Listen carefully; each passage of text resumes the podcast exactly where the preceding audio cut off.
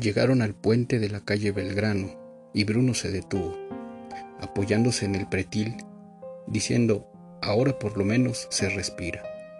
En tanto que Martín se preguntaba si aquella costumbre de vagar por el puente, Alejandra la había tomado de Bruno. Pero luego pensó que debía de haber sido a la inversa, porque a Bruno lo veía blando, vacilante, al compás de sus reflexiones. Observaba su piel fina, sus manos delicadas, y las comparaba con las manos duras y ávidas de Alejandra, con su rostro apretado y anguloso, mientras Bruno pensaba. Estos paisajes solo el impresionismo los podía pintar, y eso se terminó. Así que el artista que siente esto, y nada más que esto, se embromó. Y mirando el cielo cargado de nubes, la atmósfera humeada y un poco pesada, los reflejos de los barcos sobre el agua quieta, pensaba que Buenos Aires tenía un cielo y un aire muy parecido a Venecia, seguramente por la humedad del agua estancada, mientras que su pensamiento del otro estrato proseguía con Méndez. Por ejemplo, la literatura. Son brutalmente esquemáticos, Proust es un artista degenerado porque pertenece a una clase en decadencia. Se rió. Si esa teoría fuese correcta, no existiría el marxismo y por lo tanto tampoco Méndez. El marxismo tendría que haber sido inventado por un obrero, sobre todo por uno de la industria pesada. Caminaron por la vereda y entonces Bruno lo invitó a sentarse sobre el parapeto mirando hacia el río.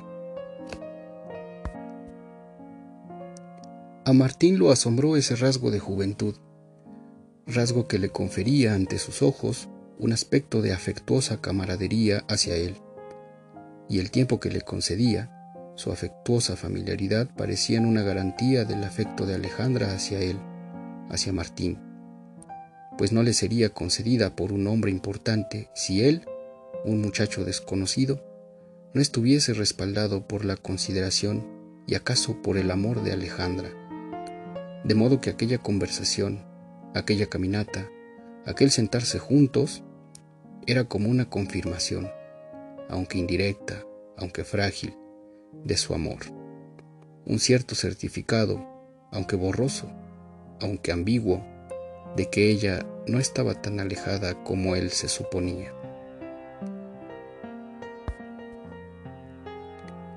Y mientras Bruno aspiraba la brisa que pesadamente llegaba del río, Martín recordaba momentos parecidos en aquel mismo parapeto con Alejandra.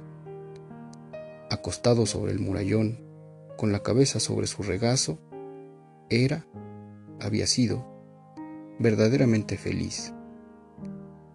En el silencio de aquel atardecer oía el tranquilo murmullo del río abajo mientras contemplaba la incesante transformación de las nubes cabezas de profetas, caravanas en un desierto de nieve, veleros, bahías nevadas.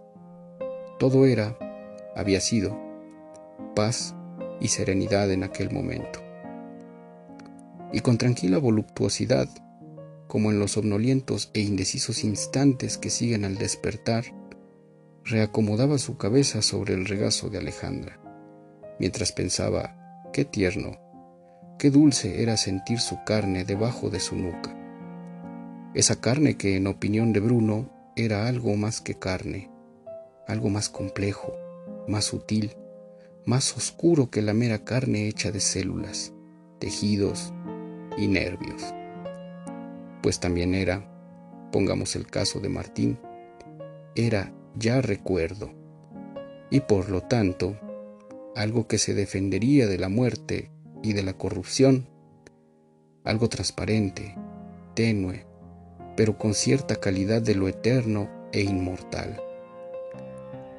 Era Louis Armstrong tocando su trompeta en el mirador, cielos y nubes de Buenos Aires, las modestas estatuas del Parque Lesama en el atardecer, un desconocido tocando una cítara, una noche en el restaurante Surpost una noche de lluvia refugiados debajo de una marquesina, riéndose. Calles del barrio sur, techos de Buenomega, y todo eso lo sentía a través de su carne, de su suave y palpitante carne, que aunque destinada a disgregarse entre gusanos y grumos de tierra húmeda, típico pensamiento de Bruno, ahora le permitía entrever una especie de eternidad, porque como también alguna vez le diría Bruno, estamos de tal modo constituidos, y él había suspirado entonces, y ella le había dicho, ¿qué? Y él le había respondido, nada, como respondemos cuando estamos pensando en todo. Momento en que Martín dijo casi sin querer a Bruno, aquí estuvimos una tarde con Alejandra. Y como si no pudiera detener su bicicleta, perdido el control, agregó, Qué feliz fui aquella tarde. Arrepintiéndose y avergonzándose enseguida de semejante frase tan íntima y patética. Pero Bruno no se rió, ni se sonrió. Martín lo miraba casi aterrado sino que permaneció pensativo y serio mirando hacia el río. Y cuando después de un largo rato Martín imaginaba que no haría ningún comentario, dijo, Así se da la felicidad. ¿Qué quería decir? Se quedó escuchándolo, anhelante como siempre que se trataba de algo vinculado a Alejandra. En pedazos, por momentos, cuando uno es chico y espera la gran felicidad, alguna felicidad enorme y absoluta, y a la espera de ese fenómeno se dejan pasar o no se aprecian las pequeñas felicidades, las únicas que existen. Es como... Se cayó, sin embargo. Al rato continuó. Imagínese un mendigo que desdeña limosnas por el camino, porque le han dado el dato de un formidable tesoro un tesoro inexistente. Volvió a sumirse en sus pensamientos. Parecen fruslerías, una conversación apacible con un amigo, a lo mejor esas gaviotas que vuelan en círculos, este cielo, la cerveza que tomamos hace un rato. Se movió. Se me ha dormido una pierna. Es como si a uno le inyectaran soda. Se bajó y luego agregó, a veces pienso que esas pequeñas felicidades existen precisamente porque son pequeñas, como esa gente insignificante que pasa inadvertida.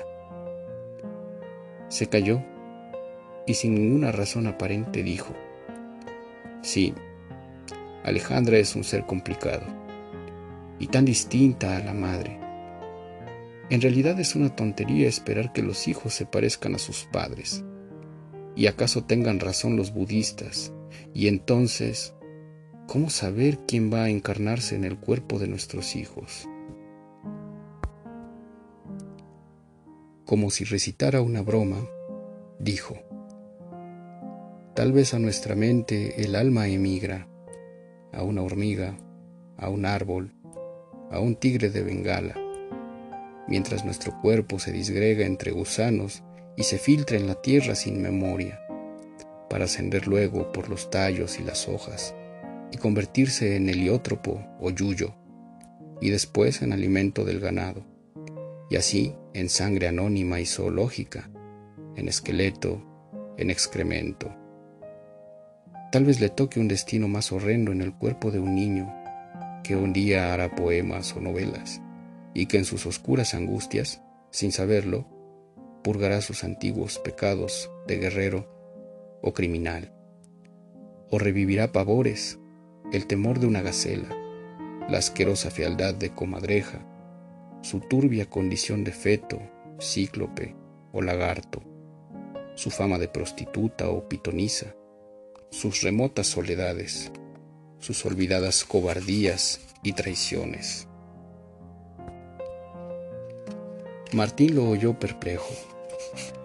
Por una parte parecía que Bruno recitaba en broma, por otra sentía que de algún modo aquel poema expresaba seriamente lo que pensaba de la existencia, sus vacilaciones, sus dudas, y conociendo ya su extremo pudor, se dijo, es de él. Se despidió, tenía que ver a D'Arcangelo. Bruno lo siguió con ojos afectuosos, diciéndose lo que todavía tendría que sufrir. Y después, estirándose sobre el parapeto, colocando sus manos debajo de la nuca, dejó divagar su pensamiento. Las gaviotas iban y venían. Todo era tan frágil, tan transitorio. Escribir al menos para eso, para eternizar algo pasajero, un amor, acaso. Alejandra, pensó, y también Georgina. Pero ¿qué de todo aquello? ¿Cómo? Qué arduo era todo, qué vidriosamente desesperado. Además no solo era eso, no únicamente se trataba de eternizar, sino de indagar, de escarbar el corazón humano, de examinar los repliegues más ocultos de nuestra condición.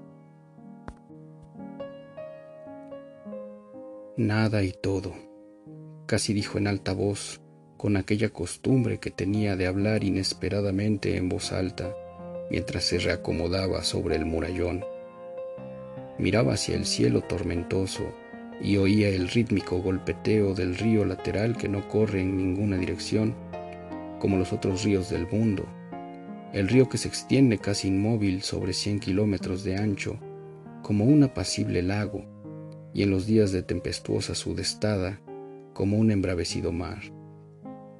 Pero en ese momento, en aquel caluroso día de verano, en aquel húmedo y pesado atardecer, con la transparente bruma de Buenos Aires velando la silueta de los rascacielos contra los grandes nubarrones tormentosos del oeste, apenas rizado por una brisa distraída, su piel se estremecía apenas como por el recuerdo apagado de sus grandes tempestades.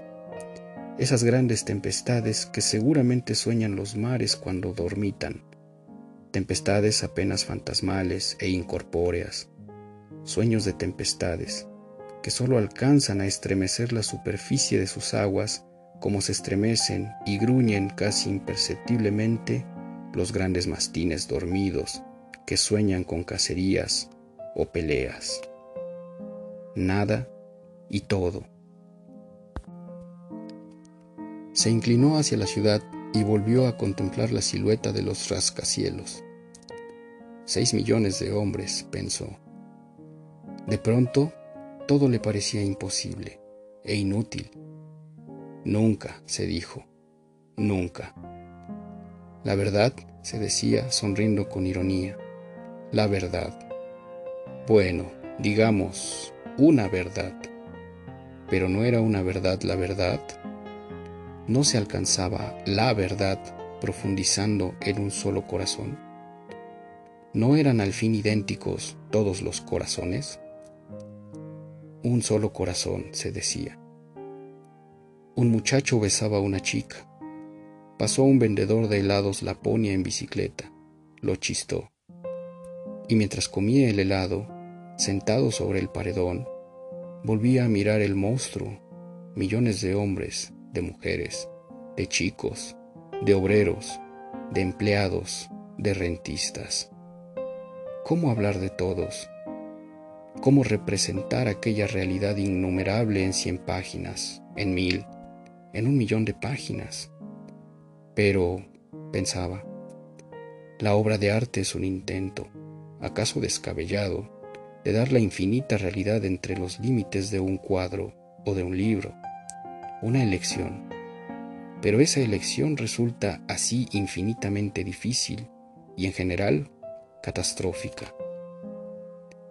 6 millones de argentinos, españoles, italianos, vascos, alemanes, húngaros, rusos, polacos, yugoslavos, checos, sirios, libaneses, lituanos, griegos, ucranianos. Oh Babilonia, la ciudad gallega más grande del mundo, la ciudad italiana más grande del mundo, etc más pizzerías que en Nápoles y Roma juntos. Lo nacional, Dios mío. ¿Qué era lo nacional? Oh Babilonia, contemplaba con mirada de pequeño dios impotente el conglomerado turbio y gigantesco, tierno y brutal, aborrecible y querido, que como un temible leviatán se recortaba contra los nubarrones del oeste. Nada y todo. Pero también es cierto, reflexionó, que una sola basta, o acaso dos, o tres, o cuatro, ahondando en sus corazones. Peones o ricos, peones o banqueros, hermosos o jorobados. El sol se ponía y a cada segundo cambiaba el colorido de las nubes en el poniente. Grandes desgarrones gris violáceos se destacaban sobre un fondo de nubes más lejanas, grises, lilas, negruzcas. Lástima ese rosado, pensó, como si estuviera en una exposición de pintura. Pero luego el rosado se fue corriendo más y más, abaratando todo, hasta que empezó a apagarse, y pasando por el cárdeno y el violáceo, llegó al gris, y finalmente al negro que anuncia la muerte, que siempre es solemne y acaba siempre por conferir dignidad. Y el sol desapareció. Y un día más terminó en Buenos Aires, algo irrecuperable para siempre, algo que inexorablemente lo acercaba un paso más hacia su propia muerte. Y tan rápido, al fin tan rápido, antes los años corrían con mayor lentitud y todo parecía posible. Era un tiempo que se extendía ante él como un camino abierto hacia el horizonte. Pero ahora los años corrían con creciente rapidez hacia el ocaso, y a cada instante se sorprendía diciendo, hace veinte años, cuando lo vi por última vez, o alguna otra cosa tan trivial pero tan trágica como esa. Y pensando enseguida como ante un abismo, qué poco, qué miserablemente poco resta de aquella marcha hacia la nada. Y entonces, ¿para qué? Y cuando llegaba a ese punto, y cuando parecía que ya nada tenía sentido, se tropezaba acaso con uno de esos perritos callejeros, hambriento y ansioso de cariño, con su pequeño destino, tan pequeño como su cuerpo y su pequeño corazón que valientemente resistirá hasta el final, defendiendo aquella vida chiquita y humilde como desde una fortaleza diminuta. Y entonces, recogiéndolo, llevándolo hasta una cucha improvisada donde al menos no pasase frío, dándole algo de comer, convirtiéndose en sentido de la existencia de aquel pobre bicho, algo más enigmático pero más poderoso que la filosofía, parecía devolverle el sentido a su propia existencia. Como dos desamparados en medio de la soledad que se acuestan juntos para darse mutuamente calor.